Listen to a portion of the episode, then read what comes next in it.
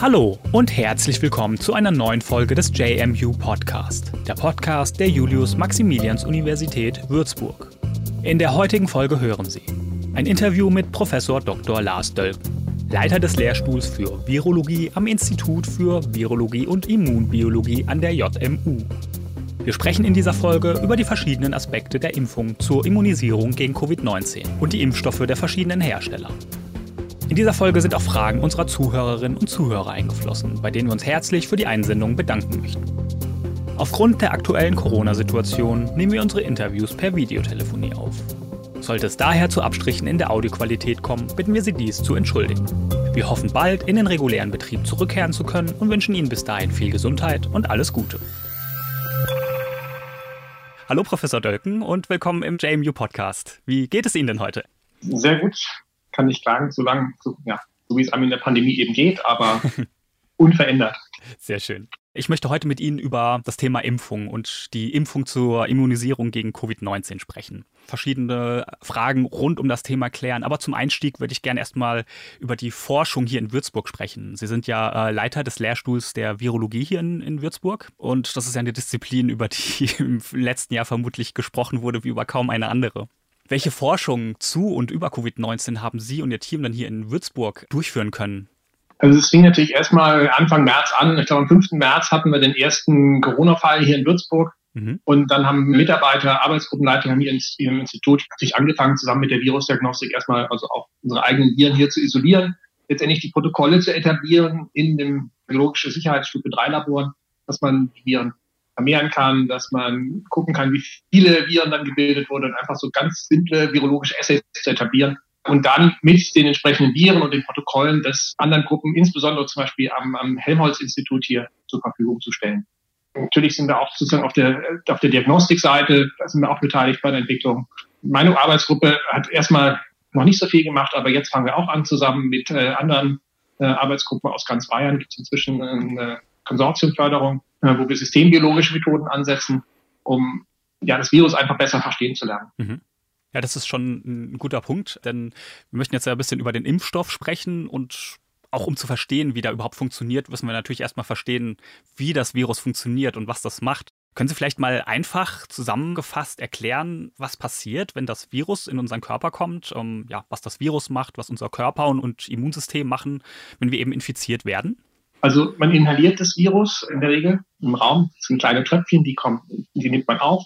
Entweder kommen die in den oberen Atemtrakt, Nase-Rachenraum, oder es gibt auch Fälle, wo sie eben doch äh, das Virus direkt tief in die tieferen Atemwege reinkommt.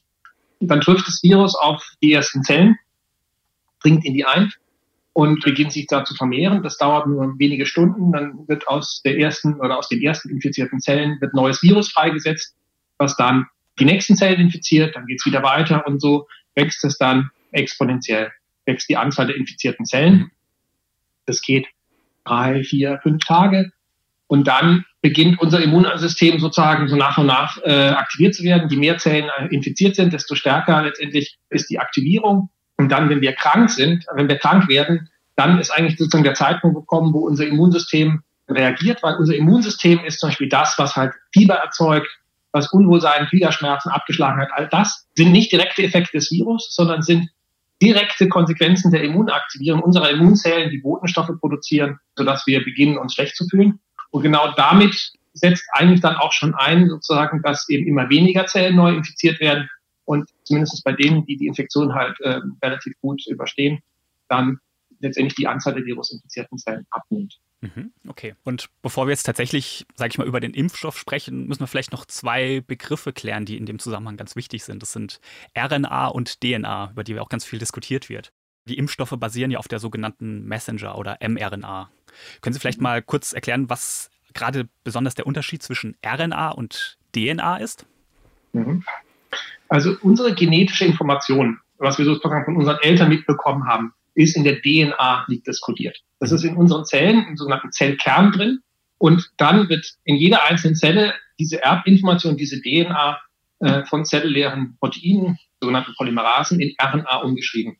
Diese RNA ist ursprünglich im Zellkern wird dann über besondere Mechanismen exportiert in den, den Rest der Zelle, in den äußeren Teil der Zelle. Und hier gibt es dann die sogenannten Ribosomen. Das sind große Protein-Factories, die dann diese RNA basierend auf ihrer Sequenz in Proteine umsetzen. Und jetzt ist das Schöne an den RNA-Impfstoffen ist, dass sie sozusagen diesen DNA-Schritt umgehen. Das heißt, sie nehmen nur RNA und bringen die über so kleine Fettpartikel, äh, die fusionieren sehr gut mit unseren Zellen. Und wenn man die in den Oberarm injiziert, äh, fusionieren diese Fettpartikelchen mit unseren Zellen, mit den verschiedensten und setzen diese RNA frei. Und dann kommt die RNA genau dahin, wo sie normalerweise, wenn sie aus von unseren eigenen Zellen gebildet wird, aus dem Kern exportiert wird, kommt es in, in den äußeren Bereich der Zelle. Und genau da kommt diese Impfstoff-RNA auch hin und wird dann entsprechend in Protein übersetzt. Mhm. Und dann ist das, was ganz zentral ist und was äh, mich immer so ein bisschen frustriert, wenn ich momentan über diese Impfkomplikationen höre, also dass es halt die Impfung irgendwie unfruchtbar macht oder sonst irgendwas macht, weil es halt irgendwelche komischen Immunreaktionen äh, induzieren würde. Aber der Vorteil von den mRNA-Impfstoffen ist eben, dass unsere eigenen Zellen das Protein machen. Und die machen es ganz exakt genauso, wie die Wildchip-Infektion es auch macht. Nämlich unsere Ribosomen, unsere Protein-Factories, die machen das Protein, bringen es an die Oberfläche. Und dann sieht es exakt genauso aus, wie der, die Impf das Virus das auch macht. Mhm. Und daher ist die Immunantwort exakt die gleiche, die auch entsteht, wenn wir uns infizieren. Ja? Und deswegen ist es äh, wirklich kurz weh, wenn man dann hört, dass die Immunantwort, die durch den Impfstoff induziert wird, da irgendwelche komischen Sachen machen würde ähm, ohne zu realisieren, dass er die exakt gleich ist zu der Antwort, die auch die Wildchip-Infektion macht. Mhm.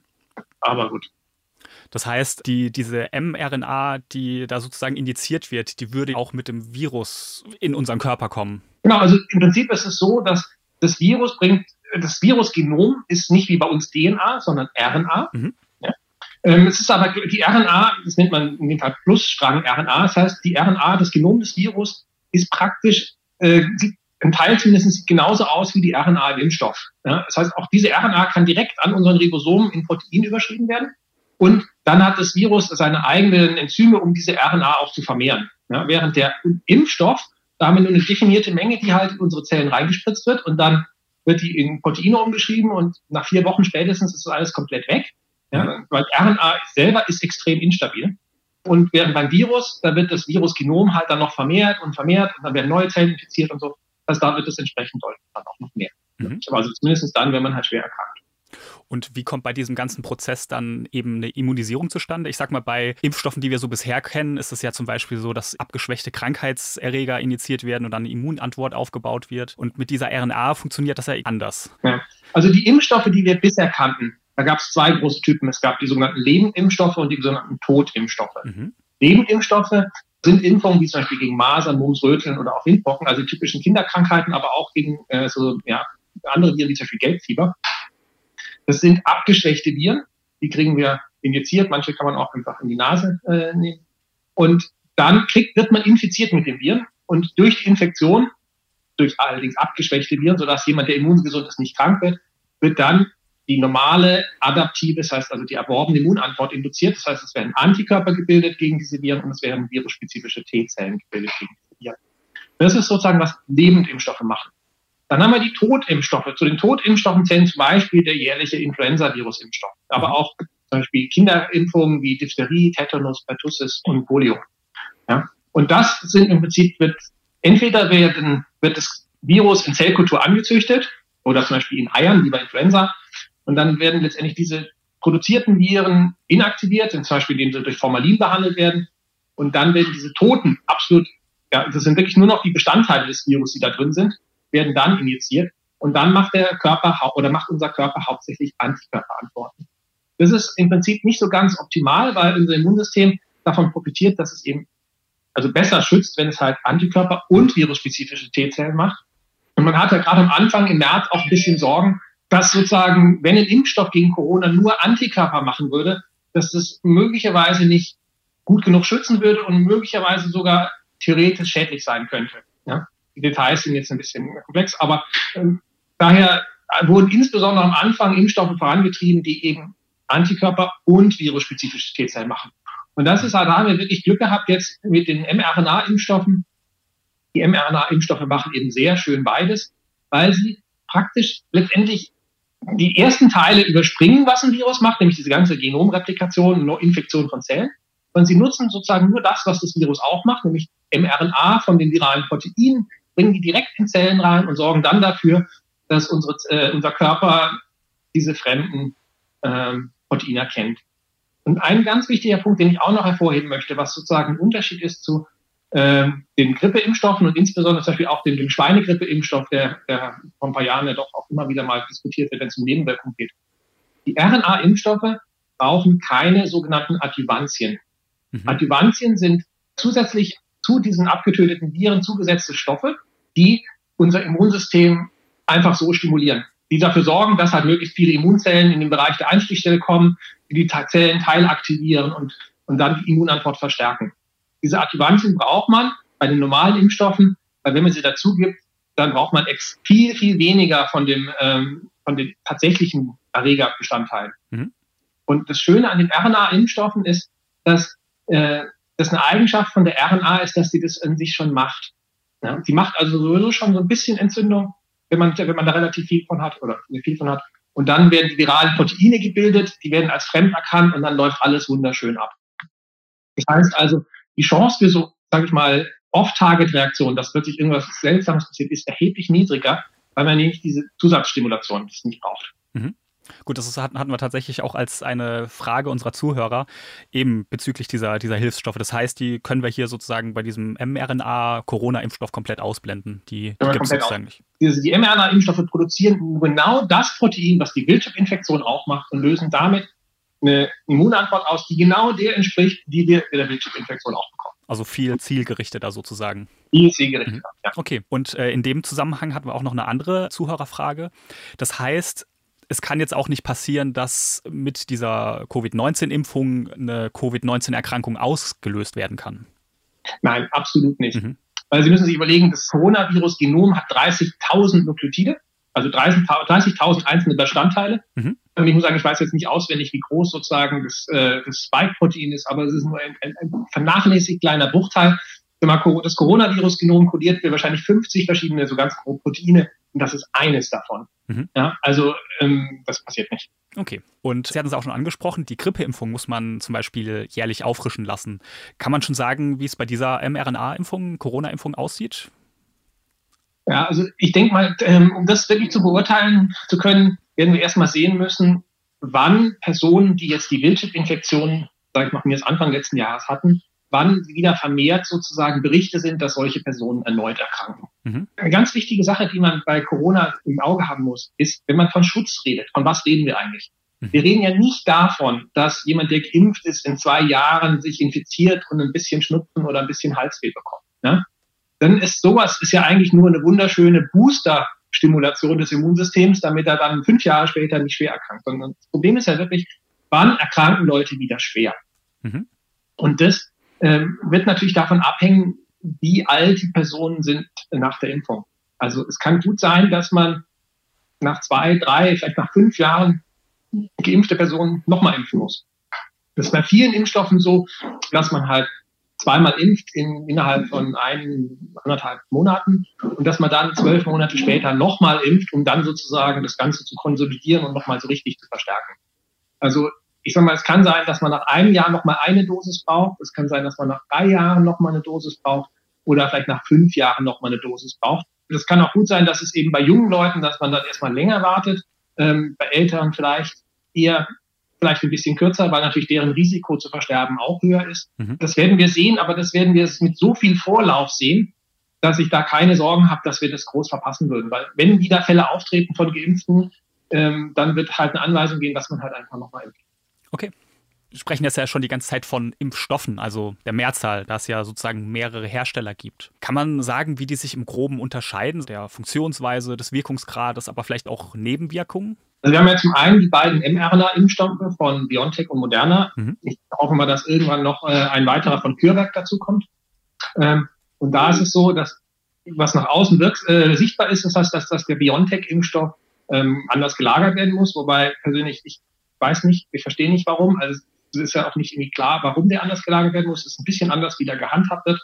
Ich denke mal, was man sieht, ist, dass die Menge an RNA in dem BioNTech-Impfstoff nur ein Drittel ist von dem von dem Moderna-Impfstoff. Also offensichtlich ist der äh, BioNTech-Impfstoff ist ein bisschen besser optimiert, mhm. dass man weniger braucht, aber dafür muss man ihn halt anders lagern. Ich denke mal, für Deutschland ist das Lagern jetzt nicht so das ganz große Problem. Natürlich wäre es leichter, das Ganze dezentral zu machen, aber gerade wo am Anfang nicht genug Impfstoff da ist, ist es ja vielleicht gar nicht so schlecht, wenn es zentral organisiert wird, ob das wirklich sichergestellt ist, dass die richtigen Leute den Impfstoff zuerst bekommen. Mhm. Ja, das ist sozusagen der eine Punkt. Und dann die äh, AstraZeneca-Impfstoff oder auch letztendlich der russische Sputnik-Impfstoff.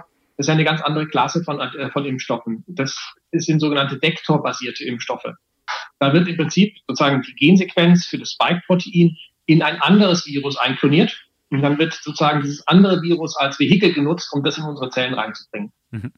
Ja, also beim, bei den mRNA-Impfstoffen sind es so Fetttröpfchen und bei den äh, äh, äh, vektorbasierten Impfstoffen ist es halt sozusagen das andere Virus, weil dieses Virus so sozusagen man ist sozusagen verändert und äh, praktisch ja inaktiviert wurde, dass es wirklich nur noch als Vehikel fungiert, aber nichts mehr sozusagen groß an viralen Proteinen exponiert. Mhm. Und dadurch macht es halt ähm, dann auch ähm, sehr schöne Immunantworten auf Antikörper und virusspezifische T-Zellen gegen das Spike-Protein von Corona. Kann man irgendwie sagen, ob einer der Impfstoffe besser oder schlechter ist oder sind es einfach nur verschiedene Möglichkeiten? Also grundsätzlich sind die Qualität der Antworten, die gemacht wird, ist identisch. Der AstraZeneca-Impfstoff hat ein Problem.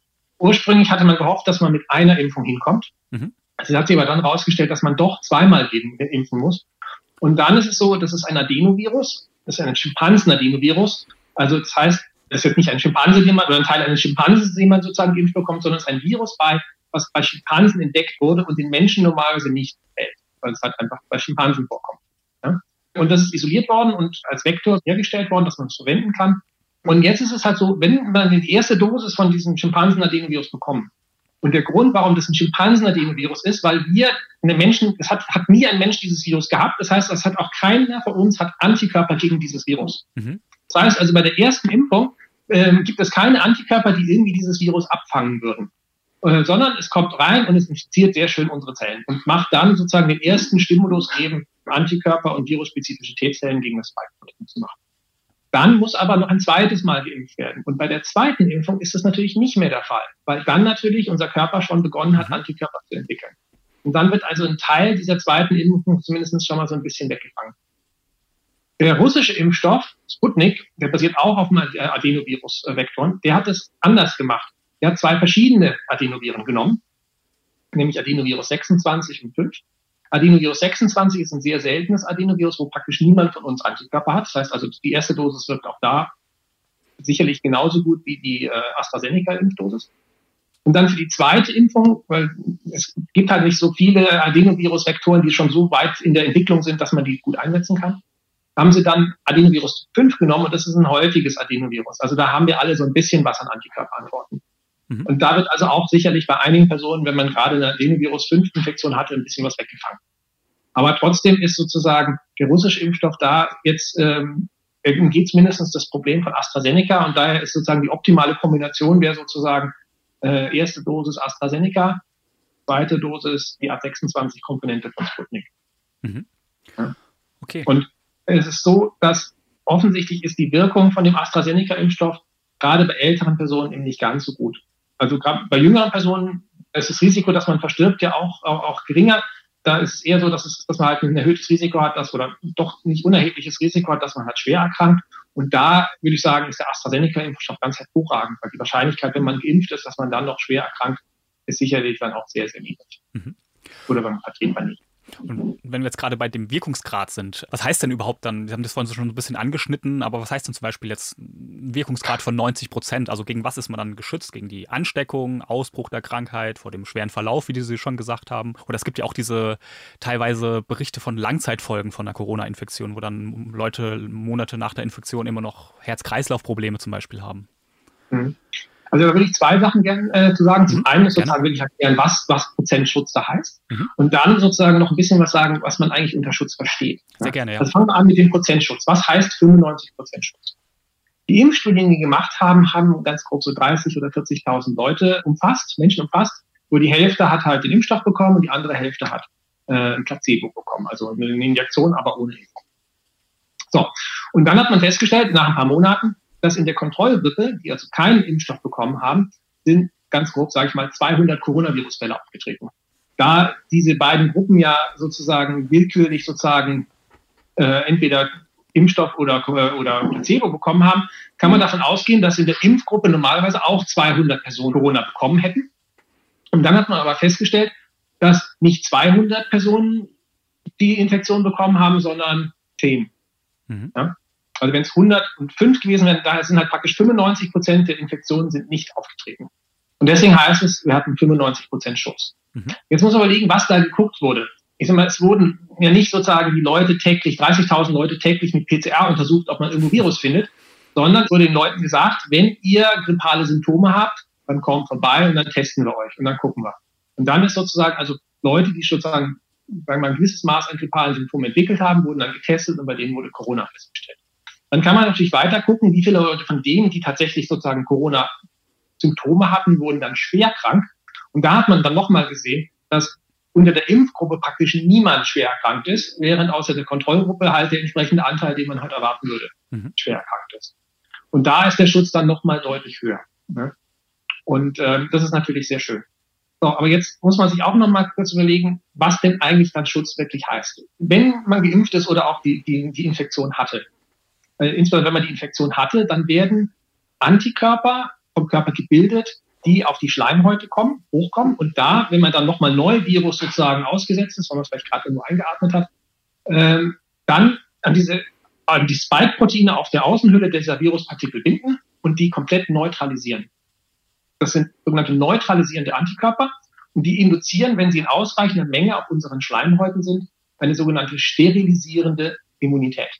Hm. Das heißt, Virus was dann kommt, wird komplett abgefangen, komplett inaktiviert und infiziert nicht eine einzige unserer Körperzellen. Das heißt, es kann sich auch nicht vermehren und es ist, wird einfach abgefangen. Mhm.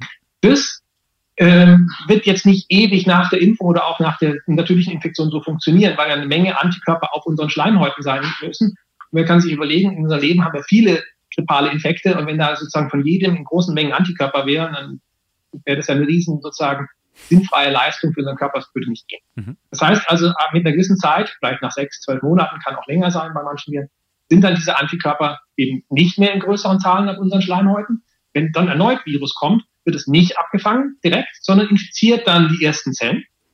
Dann dauert es halt, weiß nicht, acht, zwölf Stunden. Dann werden die nächsten Zellen infiziert, die würden wieder, und dann beginnt das exponentielle Wachstum. Aber dann kommen unsere Immunzellen, die wir gebildet haben aufgrund der ersten Infektion oder der Impfung, wandern in die Bereiche ein, wo das Virus ist und killen das. Und, und eliminieren die virusinfizierten Zellen. Es werden neue Antikörper relativ schnell gebildet, viel schneller, als wenn man sie komplett neu bilden muss.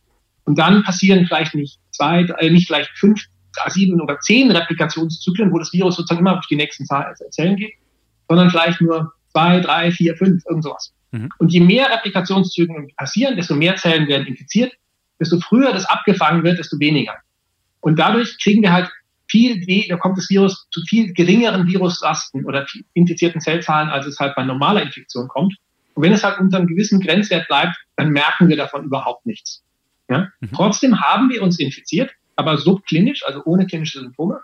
Und wenn man dann sozusagen, dann halt das Ganze aus, wenn man dann vier Wochen später ganz grob gucken würde in unserem Blut, würde man sehen, im Vergleich zu vor diesem, sag ich mal, Boost der Immunität, dass man plötzlich doch erheblich höhere Antikörperspiegel wieder hat und erheblich mehr virusspezifische T-Zellen. Das ist wie sozusagen dann durch das Bildtyp-Virus eine natürliche Impfung. Ja? Und deswegen, wenn man sich jetzt geimpft hat und ist dem Virus ausgesetzt, dann wird sozusagen diese durch, das Virus, durch die Impfung äh, gebildete Immunität wird dann noch geboostert. Mhm. Ja. Ist man in dem Moment dann noch ansteckend? Genau, das ist der nächste Punkt. Äh, ansteckend.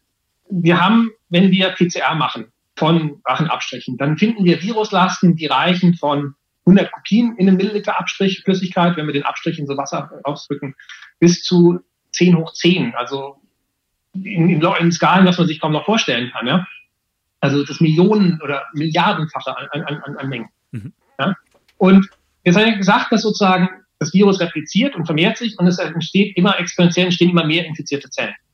Und wenn ich halt jetzt sozusagen das ab der, weiß nicht, dritten, vierten, fünften Replikationszyklus wegfange schon, kriege ich halt viel weniger Virus. Und man kann sich überlegen, zwischen 100, was sozusagen unsere ja, Nachweisgrenze ist, und dem ganz oben, das sind ja wieder eine Millionenfacher Unterschied. Und jemand, der eine Million mal mehr Virus auf den Schleimhäuten trägt, ist natürlich viel, viel infektiöser mhm. als jemand, der es nicht hat und ist natürlich auch viel länger infektiöser. Das heißt also, natürlich kann es sein, dass jemand nach der Impfung, wenn er sich infiziert, infektiös ist, aber wird es viel geringer sein und viel kürzer. Mhm. Also durch die Impfung wird sozusagen je, jeglicher Effekt so ein bisschen zurückgefahren. Exakt. Mhm.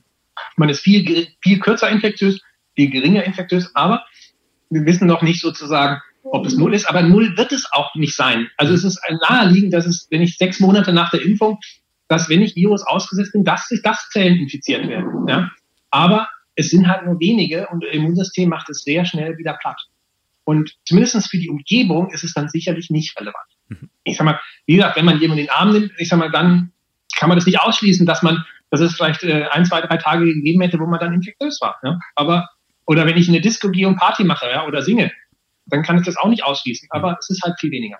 Also wie bei einer regulären Erkältungskrankheit einfach, kann man, also so sagen? Kann auch, kann auch noch weniger sein. Ja. Mhm. Okay. Und ich sag mal, der Impfstoff, der jetzt gerade bei uns verwendet wird, ist ja der mRNA-basierte Impfstoff. Und das ist ja jetzt auch der erste mRNA-Impfstoff, der massenhaft eingesetzt wird. Aber in der Forschung ist das ja, sage ich mal, nichts Neues. Wie lange beschäftigt sich denn die Forschung schon mit, mit solchen mRNA-Impfstoffen und so, sage ich mal, welchen Erfahrungsschatz gibt es denn da schon? Gerade wenn wir dann auch solche Themen wie Langzeitnebenwirkungen äh, schauen, wo sich ja doch viele Menschen Sorgen drum machen. Also ich denke mal, die allermeisten Wissenschaftler und Forscher, die werden von den RNA-Impfstoffen vielleicht mal so diffus in irgendwo irgendwelchen mal auf Meetings oder irgendwelchen Berichten mal kurz gehört haben. Aber die meisten werden darüber noch fast gar nichts gewusst haben. Und das geht auch den Virologen so. Die mRNA-Impfstoffe sind ursprünglich sozusagen die Entwicklung ging eigentlich darauf hin, personalisierte Impfungen zu machen für Tumorpatienten. Weil im Prinzip ist ja so, ist in einem Tumor, also in Krebs, in einer Krebserkrankung, entstehen ja Mutationen in unseren körpereigenen Zellen, die dazu führen, dass diese Zellen entarten. Mhm. Und diese Mutationen sind Veränderungen in unseren Proteinen. Und diese Proteinveränderung, die kann unser Immunsystem erkennen, weil es wie ist, als hätte so ein bisschen neues Protein und dann kann letztendlich da eine Immunantwort gegeben, äh, gebildet werden und dann diese so veränderten Zellen eliminieren. Das kennt man zum Beispiel sehr gut, wenn ich so Hauttumoren habe, malignes Melanom. Da gibt es sehr viele Veränderungen und der, da ist unser Immunsystem äh, manchmal wirklich erstaunlich in der Lage, dann sowas zu eliminieren. Das heißt, es gibt Patienten, die haben wirklich metastasiertes Melanom und, und dann plötzlich kriegt das Immunsystem einen Rappel, erkennt irgendwas neu und macht den Tumor platt. Das sind nicht viele, aber es kann vorkommen. Mhm. Und die Idee war jetzt sozusagen mit diesen mRNA-Impfstoffen bestimmte zelluläre Gene zu nehmen, wo man weiß, dass bei diesen Tumoren ganz häufig Mutationen auftreten, weil es vielleicht in der Biologie der Tumoren diese, diese zellulären Proteine irgendwie anders reguliert sein müssen. Und man nimmt die jetzt und macht jetzt die mRNA mit den Mutationen den Personen spritzen und induziert damit eine Immunantwort gegen genau diese Veränderung.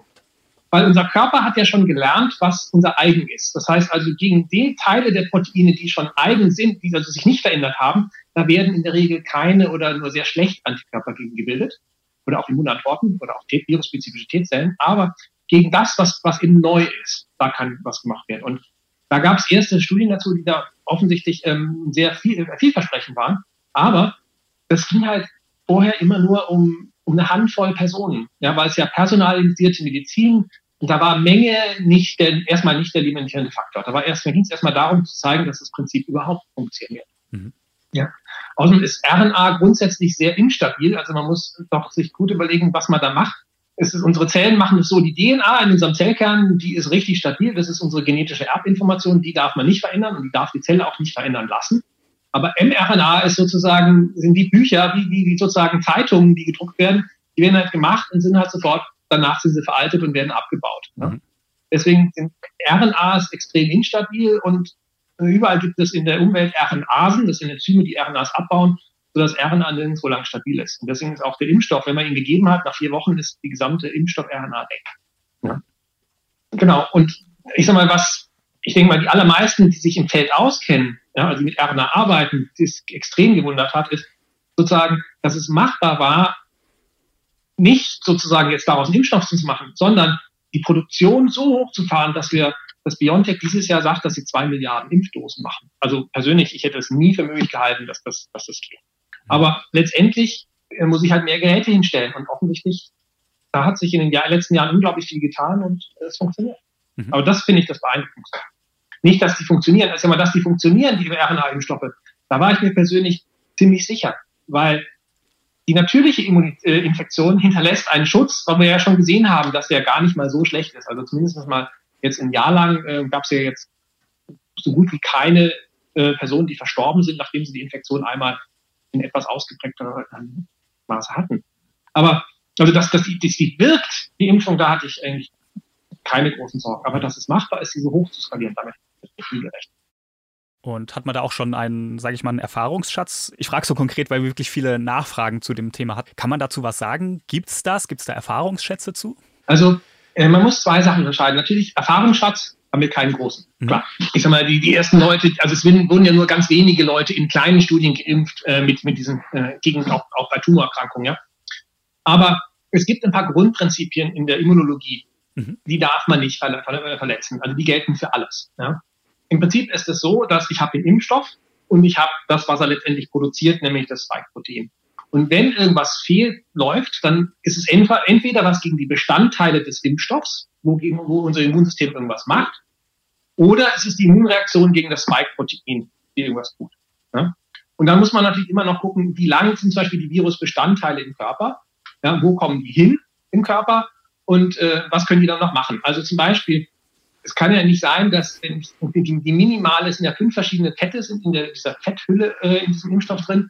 Ich sag mal, nach vier Wochen spätestens sind die komplett wieder aus dem Körper draußen. Ja? Also ich kann ja nicht kommen und sagen, ein Jahr später, ich habe jetzt irgendeine Erkrankung, weil in diesem Impfstoff irgendein Fett drin war, was jetzt ein Jahr später noch im Körper ist. Das ist es nicht. Das ist weg. Ja? Also das geht nicht. Das heißt also, im Prinzip gibt es zwei Dinge, was Impfstoffe an Nebenwirkungen machen können. Es kann akut Nebenwirkungen geben, Rötung, Schwellung, Fieber, allergische Reaktionen, die auch bis zu ganz schweren allergischen Reaktionen gehen können. Ja? Und theoretisch, wenn ich irgendwelche Substanzen hätte, die der Körper überhaupt nicht verträgt, könnte es noch zu Vergiftungen führen. Aber das wissen wir, dass was im Impfstoff drin ist, dazu nicht führt. Mhm. Also haben wir das Maximum, sind schwerste allergische Reaktionen. Und das sind Akutreaktionen. Die treten also auf innerhalb des ersten Tages, maximal der ersten drei, vier, fünf Tage. Wenn die da nicht passiert sind, dann gibt es die nicht. Oder sagen wir so, die, wenn sie bis dahin nicht aufgetreten sind, treten sie gar nicht auf. Mhm. Ja? Und man muss dann auch überlegen, diese Lokalreaktionen, Rötung, Schwellung, vielleicht Fieber, das sind alles Reaktionen, die zeigen, dass unser Immunsystem aktiviert wurde, weil das sind alles Symptome der Aktivierung unseres Immunsystems. Wir wollen ja, dass das Immunsystem aktiviert wird, um eben einen Schutz zu machen. Ja? Das heißt also, da kommen wir nicht drum herum, das haben zu wollen. Und natürlich macht jeder so ein bisschen mehr vom einen und vom anderen. Wenn jemand Fieber bekommt, heißt das jetzt auch nicht unbedingt, dass er jetzt eine, bessere Immunantwort gemacht hat, sondern man reagiert immer nur ein bisschen unterschiedlich aus. Mhm. Das heißt also, das ist was, was man einfach akzeptieren muss. Und wenn man in die Zulassungsstudien guckt, dann stellt man fest, das ist so wie bei jedem anderen bisher schon zugelassenen Impfstoff auch. Und da ist aber nicht mal, also keineswegs schlimmer als das, was man bisher auch gesehen hat. Mhm.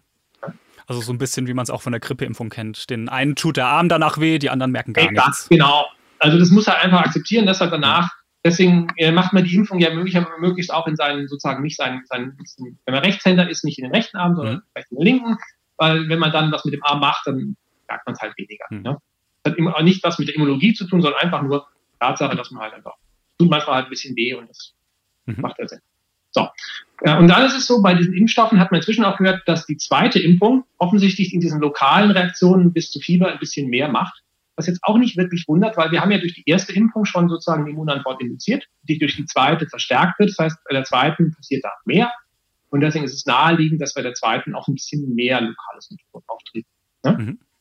Aber das ist alles was, wenn man im Vergleich selbst zu relativ leicht verlaufenden Coronavirus-Infektionen, ist das erheblich niedriger. Ja? Also wenn ich, wenn ich vier Tage Halsschmerzen habe, ich sag mal, da habe ich aber doch lieber anderthalb Tage mal an einer Stelle, wenn ich draufdrücke, ein bisschen. Mhm. Oder selbst wenn ich, wenn ich tatsächlich mal einen Tag Fieber bekomme, ist es immer noch weniger, als wenn ich drei, vier Tage mit Corona zu Hause bin. Also das, das muss man einfach akzeptieren, da brauchen wir auch keine Angst vor haben. Dann äh, ist es beschrieben worden, dass die, die BioNTech-Impfung in einem ganz kleinen Anteil, wir reden von sicher weniger als 51.000, das am Anfang war, ich weiß nicht genau, wie viele es sind, aber am Anfang waren irgendwie drei Fälle, waren mal aus, aus, aus England berichtet worden, dass es so zu schweren allergischen Reaktionen mhm. kommt. Und die aber sofort auftraten. Also deswegen auch, wenn man geimpft wird, soll man eine Viertelstunde oben, ja hier bei uns im Universitätsklinikum, wenn man geimpft ist, soll man unter ärztlicher Überwachung sein, dass einfach da nichts schief geht, auch wenn die Chancen extrem niedrig sind. Aber 1 in 50.000, theoretisch könnte es ja hier in Würzburg bei einem auftreten, ja, mhm. wenn man alle kann man, und dann lässt sich das auch sehr gut kontrollieren durch die Medikamente, weil man sehr gut weiß, was da passiert. So. Und das ist offensichtlich eine Reaktion oder mit höherer, hoher Wahrscheinlichkeit gegen eine, einen Teilbestandteil von einem dieser Fette aus dieser Hülle. Weil man weiß, dass diese, diese Modifikation, dieser Teilbestandteil, der wurde schon früher in der Medizin eingesetzt. Für manche, Medikamente in der, in der, in der Hämato-Onkologie, in der Tumortherapie, aber auch bei Hepatitiden. Das ist eine Modifikation, die was in, die Substanzen im Körper stabiler macht. Und da gibt es halt ein paar Leute, die darauf allergisch reagieren. Mhm. Das muss man akzeptieren, aber es ist, es ist niedrig. Ja? Und damit sind im Prinzip die Nebenwirkungen auf die, die Impfung selber erledigt. Ja? Und wenn dann nichts aufgetreten ist, nach fünf Tagen ist es erledigt. Mhm. Die zweite große Klasse an Nebenwirkungen geht durch die Immunantwort, die induziert wird. Und in dem Fall halt Autoimmunerkrankungen. Ähm, Autoimmunerkrankungen induziert durch das Spike-Protein kann man sich natürlich vorstellen, klar, aber das kann bei jedem Impfstoff vorkommen, das kann aber auch bei jeder Infektion vorkommen. Das kennen wir auch, weil wir müssen überlegen, ähm, wenn jemand eine Autoimmunerkrankung entwickelt, dann kommt es ja nicht aus dem Blauen so, sondern es müssen ja irgendwo Immunzellen stimuliert worden sein, damit irgendwo eine Immunzelle, die halt äh, irgendwie irgendwelchen Kontrollmechanismen in Gang ist, wird dann stimuliert und macht dann sozusagen expandieren und macht eine Autoimmunerkrankung. So. Und das braucht ja einen Stimulus. Das heißt also, Autoimmunerkrankungen hängen immer zusammen mit irgendeinem Erregerkontakt. Das kann ein Virus sein, das kann eine bakterielle sein, das können auch einfach nur im Darm sein, dass wir irgendwelche neuen Darmbakterien aufgenommen haben, die dann im Darm, und dass wir es merken, unser Immunsystem was macht. Ne? Aber im Prinzip ist es so, dass jede Infektion, der wir ausgesetzt hat, kann sowas machen. Ne? Und es ist auch am Anfang, ich habe das nicht so wirklich weiter verfolgt, äh, auch mal beschrieben worden, dass bei Kindern irgendwie bei Corona es ja, Autoimmunerkrankungen in seltenen Fällen in Verdacht standen. Ich weiß es ehrlich gesagt nicht. Aber das würde man erwarten, dass wenn ich 10 Millionen Coronavirus-Infektionen angucke, dann werde ich finden, dass es da irgendwas auch an Autoimmunerkrankungen gibt, was dann ein bisschen häufiger auftritt, als man es vielleicht sonst erwarten würde. Ja? Und das muss man natürlich akzeptieren, dass sowas bei Impfstoffen auch passiert. Aber jetzt gibt es noch was ganz Wichtiges, was man da bedenken muss. Mhm. Punkt eins, wir haben keine Adjuvantien drin, was ich am Anfang gesagt hatte. Ja, das ist schon mal gut. Das heißt, es wird jetzt nicht das Immunsystem sozusagen irgendwie sinnfrei überaktiviert. Und zweitens, das Spike-Protein, was gemacht wird, ist jetzt nicht ein Spike-Protein, was von irgendwelchen Zelllinien in Zellkultur äh, oder von Hefen hergestellt wurde, wo dann noch mit Formalin inaktiviert wurde, wo dann möglicherweise irgendwelche inneren, sozusagen, nennt man Epitope, also irgendwelche inneren Bestandteile des Spike-Proteins, die sonst der Körper nie nach außen produzieren würde, jetzt plötzlich sichtbar würden, sondern es ist exakt das gleiche Protein in exakt der gleichen Konformation, mehr oder weniger, was durch die Infektion auch entsteht, wird gebildet und dagegen geht die Immunantwort.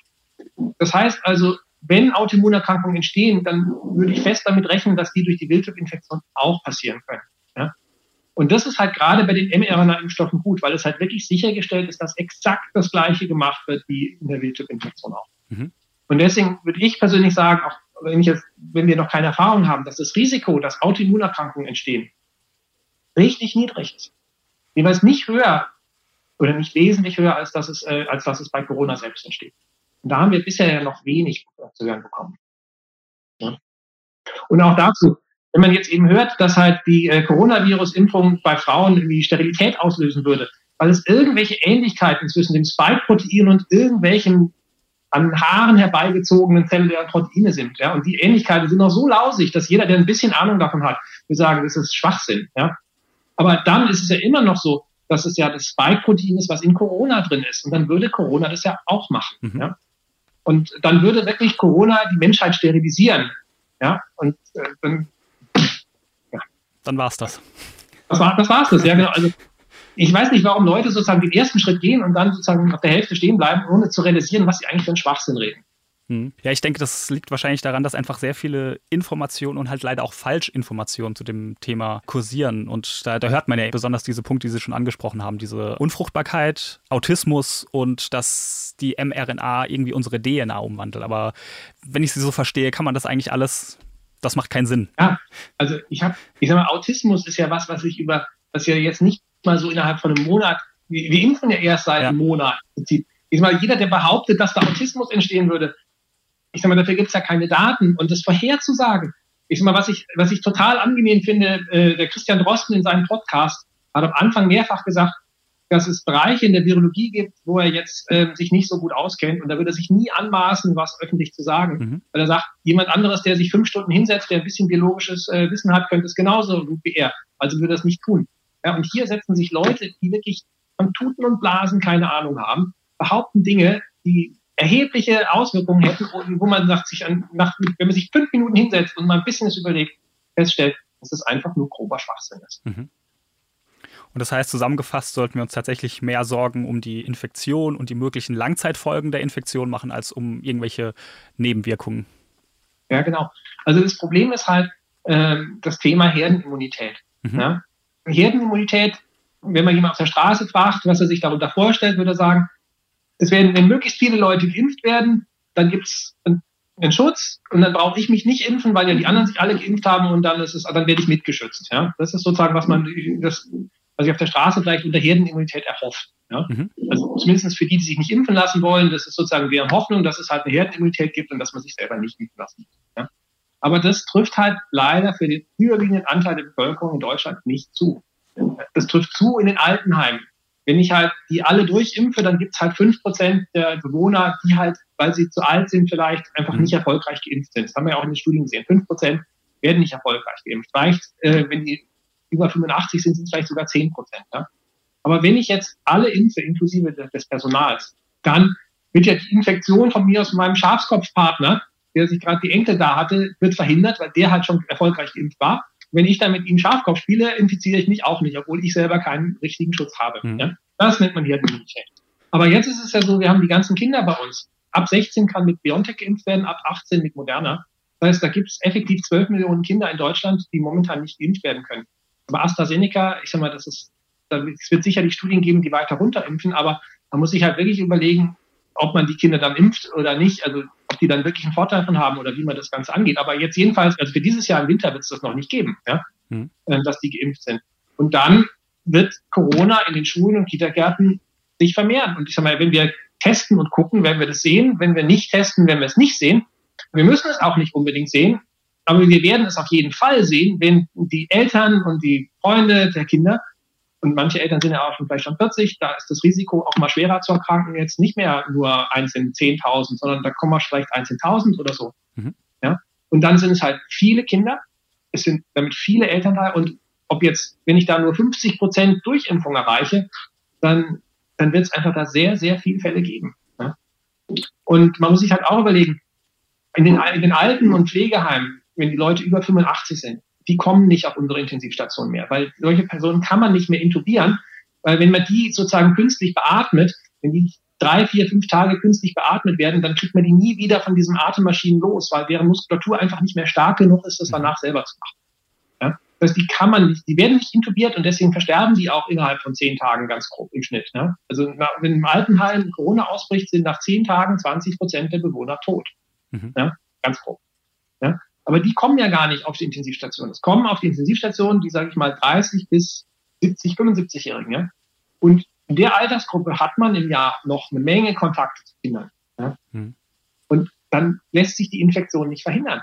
Das muss man ganz klar so sagen. Und dann reicht es halt nicht, wenn wir diese Altersgruppe nur zu 50 Prozent impfen, weil es kann keinen Herdenschutz geben, weil das, das Virus ja direkt sozusagen über die Kinder kommt je mehr geimpft werden, dann kann ich, kann ich natürlich sagen, gut, dann verhindere ich wenigstens, dass wenn die Familie meines Freundes sich insteckt und ich habe selber keine Kinder und ich mache mit denen was, dass ich mich infiziere. Natürlich gibt es da auch, je mehr Leute sich impfen, gibt es da einen Vorteil.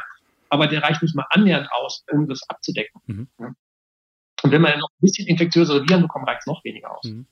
Ja, da hatten wir auch eine ganz äh, interessante Frage von einem unserer Zuhörer, der gefragt hat, äh, ob es einen guten Grund gibt, sich nicht impfen zu lassen. Und im Endeffekt kann man das doch dann auch zusammenfassen. Es gibt einfach Menschengruppen, die können sich nicht impfen lassen, wie Kinder, Schwangere eventuell. Und das sind dann im Endeffekt eigentlich die einzigen Gründe, wo man sagen kann, da kann man sich, sollte man sich nicht impfen lassen.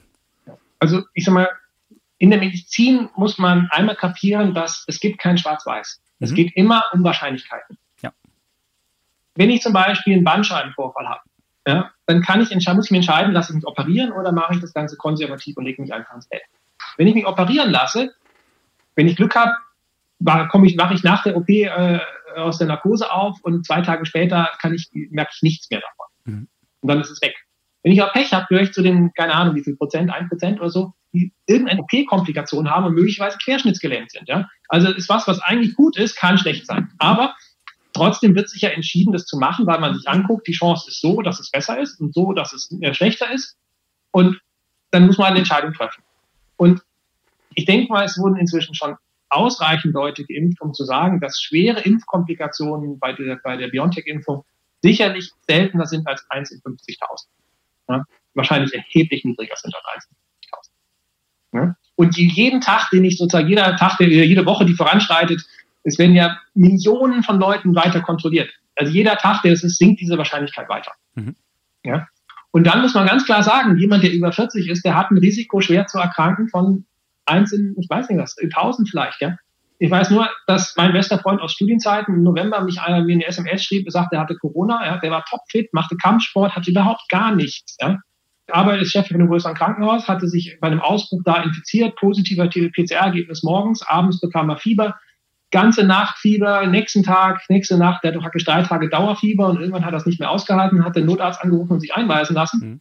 war dann eine Woche im Krankenhaus, hat Sauerstoff gebraucht, Remdesivir gebraucht, äh, Serum von wieder Genesenen, also Rekonvaleszentenserum hatte bekommen und Cortison und hatte trotzdem da auch noch drei Tage sozusagen Dauerfieber und wäre fast verstorben. Ja, er ist 42 und hatte gar nichts. Ja, und die Chance, dass sowas passiert, so viele Leute kenne ich nicht, ist vielleicht ja, 1 in 1000. Ja. Mhm.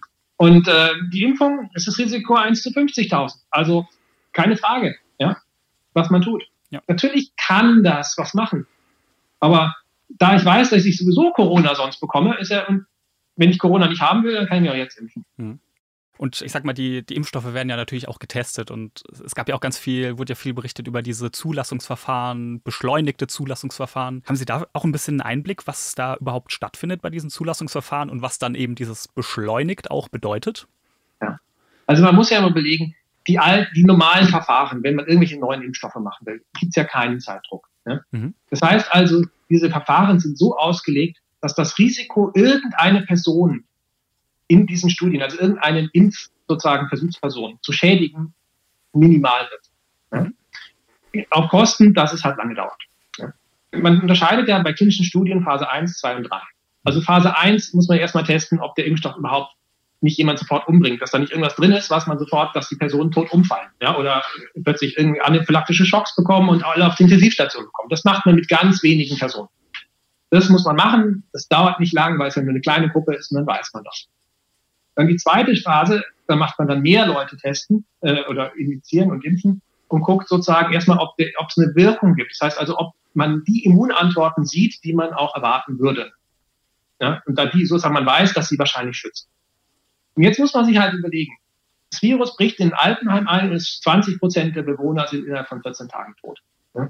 Also muss man sich überlegen, wie viel Risiko wird man als, als, als, als Menschheit eingehen, dass man sozusagen diese die Leute, die in diese Studien reingehen, dass man die schädigt. Ja? Und wie viel ist man bereit einzugehen und wie viel nicht. Und dann ist es ja relativ klar, dass ich die Phase 2 Studie, wo ich nur gucken will, ob der Impfstoff Antikörper macht, wenn ich weiß, dass wenn ich die RNA so verpacke, dann weiß man aus den letzten fünf bis zehn Jahren, dass dann Antikörper und virusspezifische T-Zellen gemacht werden.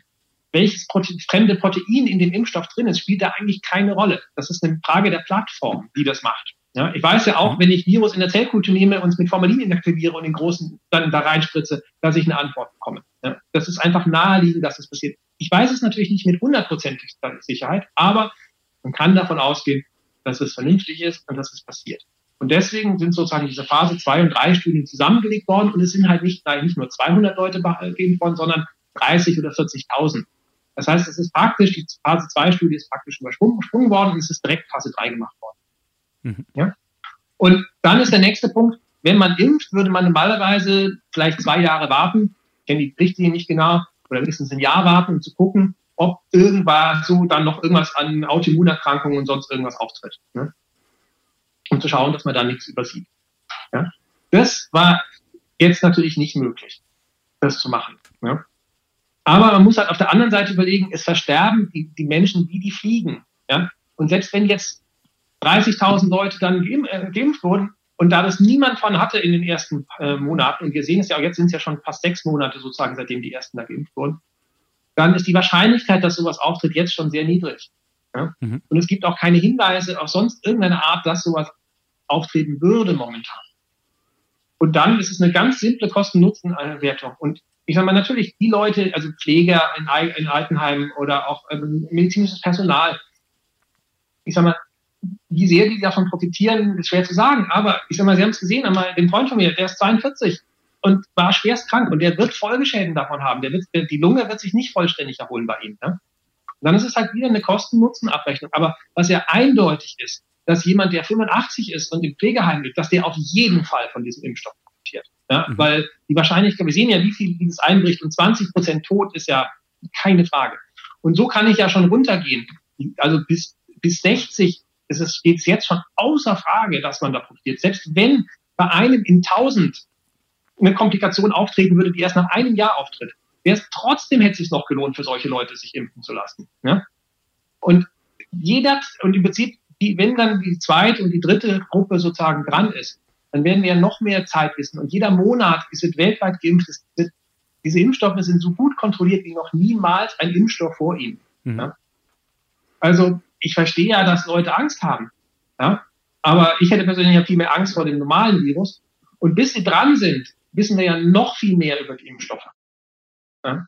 Und ich sag mal, momentan sozusagen diese, diese, diese sag mal, Verschwörungstheorien, was diese Impfstoffe alle machen, was sie alles noch nie getan haben, ja, ähm, geht einfach total am Thema vorbei. Ja, wir haben momentan Impfstoff, wo wir hoffen, dass wir in zwei Monaten weitestgehend komplett verhindern, dass das Virus in Altenheimen 20 Prozent der Menschen umbringt. Und ich sag mal, die meisten von uns haben ja noch äh, Eltern oder Großeltern und viele davon sind, sage ich mal, über 70. Ja? Und die profitieren ausnahmslos von diesem Impfstoff mhm. oder von diesen Impfstoffen. Ja. Das große Ziel ist ja, dass wir alle möglichst schnell zu so einer Normalität zurück wollen. Unbeschwert treffen, wieder in Restaurants oder in Geschäfte gehen können, wieder in Vorlesungen oder in der Unibibliothek sitzen können. Und da ist natürlich der Impfstoff ein wichtiges Mittel. Dazu brauchst du natürlich dann Impfbereitschaft. Und können Sie einschätzen, wie viel oder wie, wie groß der Anteil der Bevölkerung sein muss in Deutschland, aber natürlich auch global, bis wir zu so einer Normalität auch zurückkommen? Weil gerade, ich sag mal, wenn, wenn wir jetzt auf unsere Studierenden zum Beispiel schauen, die sind ja wahrscheinlich allein durch ihr Alter, werden die wahrscheinlich alle relativ spät geimpft. Also gehen wir mal davon aus, dass wirklich genug Impfstoff da wäre, mhm. dass man sich impfen lassen könnte, weil solange das nicht passiert, ist ja klar. Also erstmal für jetzt die aktuelle Saison, die sage ich mal bis Mai vielleicht so gehen wird, hat der Impfstoff ähm, für uns für die, die meisten von uns keine Bedeutung. Das ist nur für die Leute, die ja geimpft sind, deren Risiko zu versterben ist niedriger. Aber das wird sich darauf auswirken, wird sich nicht darauf auswirken, was wir dürfen oder was wir können oder nicht können und Partys und so, das kann man alles vergessen, ne? weil da müsste deutlich mehr geimpft sein. So, jetzt müssen wir aber überlegen, was dann im Herbst passiert. Also im Prinzip heißt es ja, wir können erst dann wieder uns normal verhalten, wenn wir es zulassen können, dass wir alles aufmachen. Wir haben momentan in Deutschland 30 oder jetzt vielleicht nur noch 20.000 Infektionen am Tag unter Voraussetzung von einem massiven Shutdown. Mhm. Das heißt also, wenn wir wirklich wieder so leben wollen wie vorher, dann hieße das, dass wir das Virus frei laufen lassen können. Soweit muss es sein. Ähm, und dann dürfen sich nur noch so wenig Leute aus, sage ich mal, der gefährdeteren Gruppe anstecken, also dürfen nicht immun sein, dass das funktioniert. Wenn wir also jetzt davon ausgehen, dass 50 Prozent der 30 bis 60-Jährigen nur geimpft sind, ja, dann heißt es, wenn wir das, wenn wir jetzt die Situation hätten, dass im Prinzip im Klinikum Großhadern nur die Hälfte der Personen liegen würden, die jetzt da liegen. Mhm.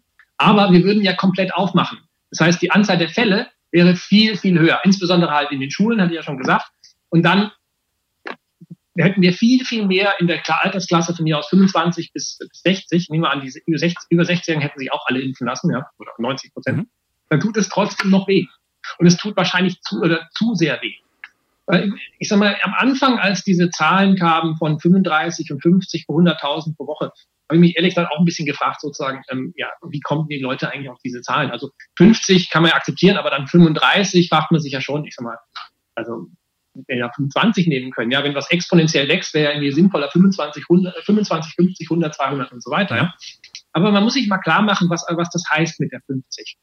50 pro 100.000, äh, pro, äh, pro 100.000 pro Woche ähm, gehen wir mal jetzt in den, den, den am schwersten betroffenen Bereichen von, von Deutschland. Da sind wir vielleicht bei 500 pro 100.000 pro Woche.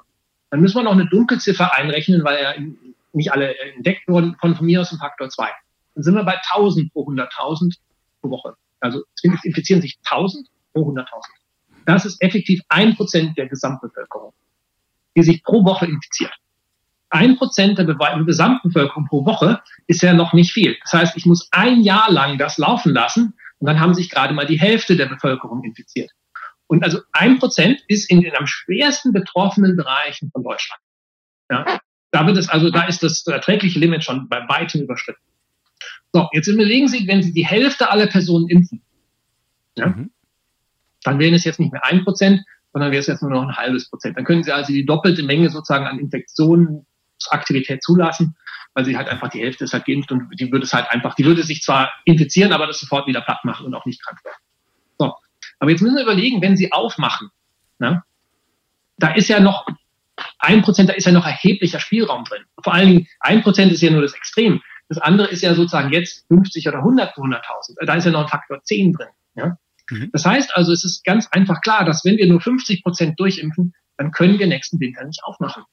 Richtig. Dann wird es wieder zu Restriktionen kommen. Nicht, weil die Leute alle versterben, sondern weil einfach unsere Kliniken zu sind. Ja? Und dann werden natürlich auch da Leute versterben. Ne?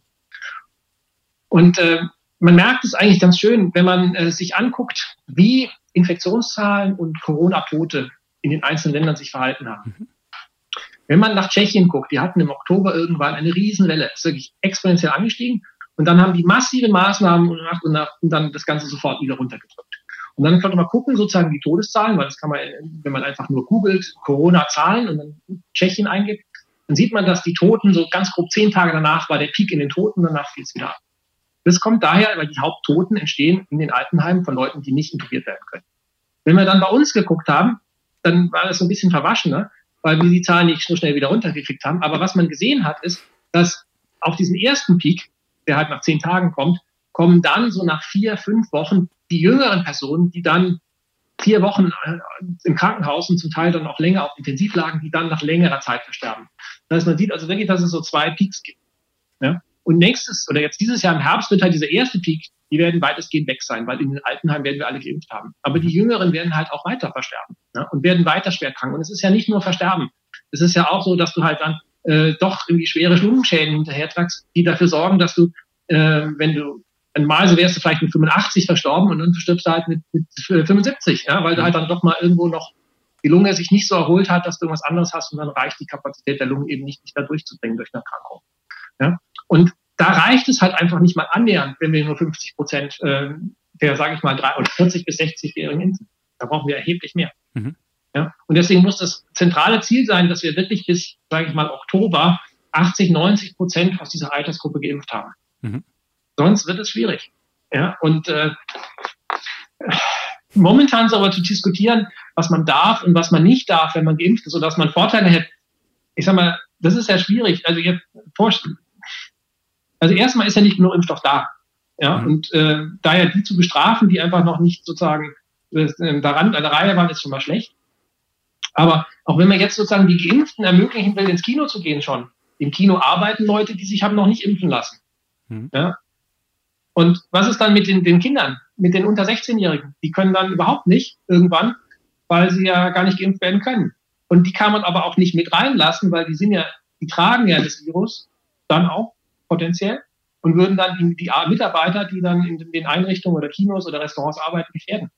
Also es ist alles nicht so einfach. Das heißt, es kann eigentlich nur irgendwo im, im, im Sommer, Herbst, wenn genug Impfstoff da ist, da ist, dann darauf hinauslaufen, dass man diejenigen, die sich halt nicht impfen lassen, dass man da halt sagt, okay, jetzt dürft ihr die und die Sachen halt nicht mehr machen. Weil ihr sonst äh, mit dem Risiko von eins in 1000 oder von mir aus, wenn du jünger bist, eins in 5000 oder so, äh, in der Klinik landest und die Ressourcen, die da sind, äh, zu betonierst.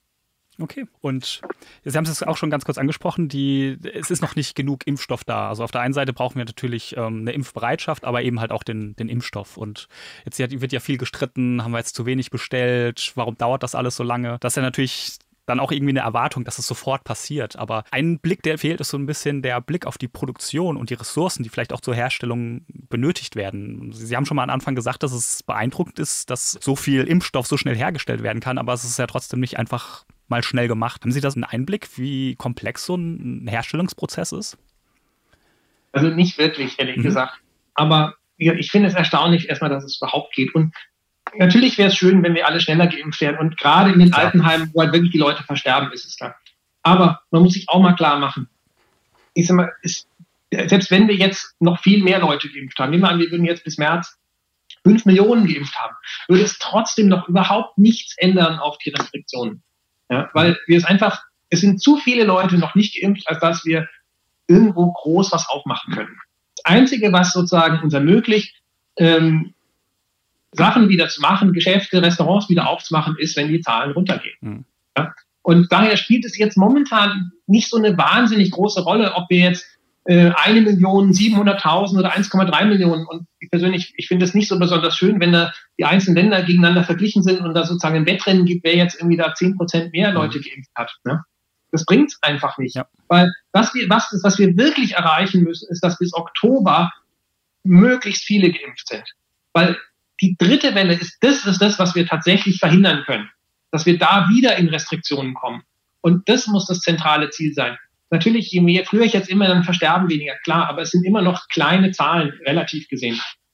Und ich denke, wir sollten uns mehr freuen, dass wir jetzt einen Impfstoff haben, der, oder mehrere Impfstoffe haben, die gut funktionieren und da werden auch noch mehr dazukommen, weil wir haben jetzt gesehen, es funktionieren ja fast alle Impfstoffe, ja, mhm. offensichtlich. Mhm. Wenigstens zum gewissen Anteil. Und ähm, daher will ich wirklich momentan wirklich nur das Positive sehen. Wir haben Impfstoff und wir werden die Dosen bekommen. Und es wird an jedem Einzelnen von uns liegen, dann auch den, sage ich mal, den Mut aufzubringen, äh, sich die Nadel in den Arm reinjagen zu lassen. Mhm. Ne? Auch wenn man natürlich gleich Angst hat davor. Aber wie gesagt, vor der echten Infektion muss man erheblich mehr Angst haben. Mhm. Vielleicht noch eine Frage zum Abschluss, denn das Wichtige an der Sache ist ja ein Vertrauen und eine Impfbereitschaft. Und Vertrauen da rein heißt ja auch Vertrauen in die Wissenschaft erstmal an sich. Was denken Sie, wie das Vertrauen in die Wissenschaft denn verbessert werden kann, um da eben auch eine größere Impfbereitschaft zu schaffen? Also was ich in der Hinsicht ähm, sehr gut finde, ist, wenn man mal nach Israel jetzt guckt. In Israel, okay. die haben das halt hingestellt, die haben den doppelten Preis bezahlt oder so, oder jedenfalls deutlich mehr bezahlt und haben halt hingekriegt, dass sie ihre 10 Millionen Einwohner, dass sie halt bald durchgeimpft haben werden. Und da denke ich mal, ist es wirklich super, ein Land zu haben, was eine, die Durchimpfung auf ein Niveau bringt, wo man tatsächlich sagt, gut, jetzt äh, sollte man Erfolge sehen. Und vor allem, wenn das bald passiert, zu einem Zeitpunkt, wo bei uns noch sozusagen Corona kassiert und wir dann sehen, dass es tatsächlich da das Ganze beendet. Mhm. Ja? Dass da die Toten abfallen, dass da die Infektion abfällt und dass da das Leben wieder möglich ist. Und deswegen finde ich es total super, dass es halt äh, solche Bereiche gibt, wo das geht. Und ich fände es persönlich noch viel besser, wenn sowas in Europa auch gäbe. Da muss man überlegen, ob man, äh, keine Ahnung, äh, Liechtenstein oder sonst irgendwelche kleineren, wo man da sozusagen äh, erzeugt, dass es Bereiche gibt, wo tatsächlich die Durchimpfungsrate groß genug ist, um wirklich ein, ein normales Leben wieder zu ermöglichen. Und ich denke mal, das ist ein Punkt, wo wir dann alle sehen werden, und dass, wenn wir uns, wenn wir das hinkriegen, dass wir die Leute impfen, dass wir dann ein Leben, wie es vorher war, wieder machbar ist. Mhm.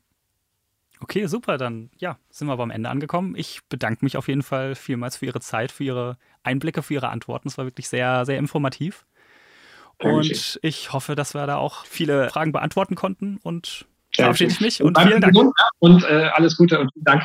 Vielen, vielen Dank. Bis.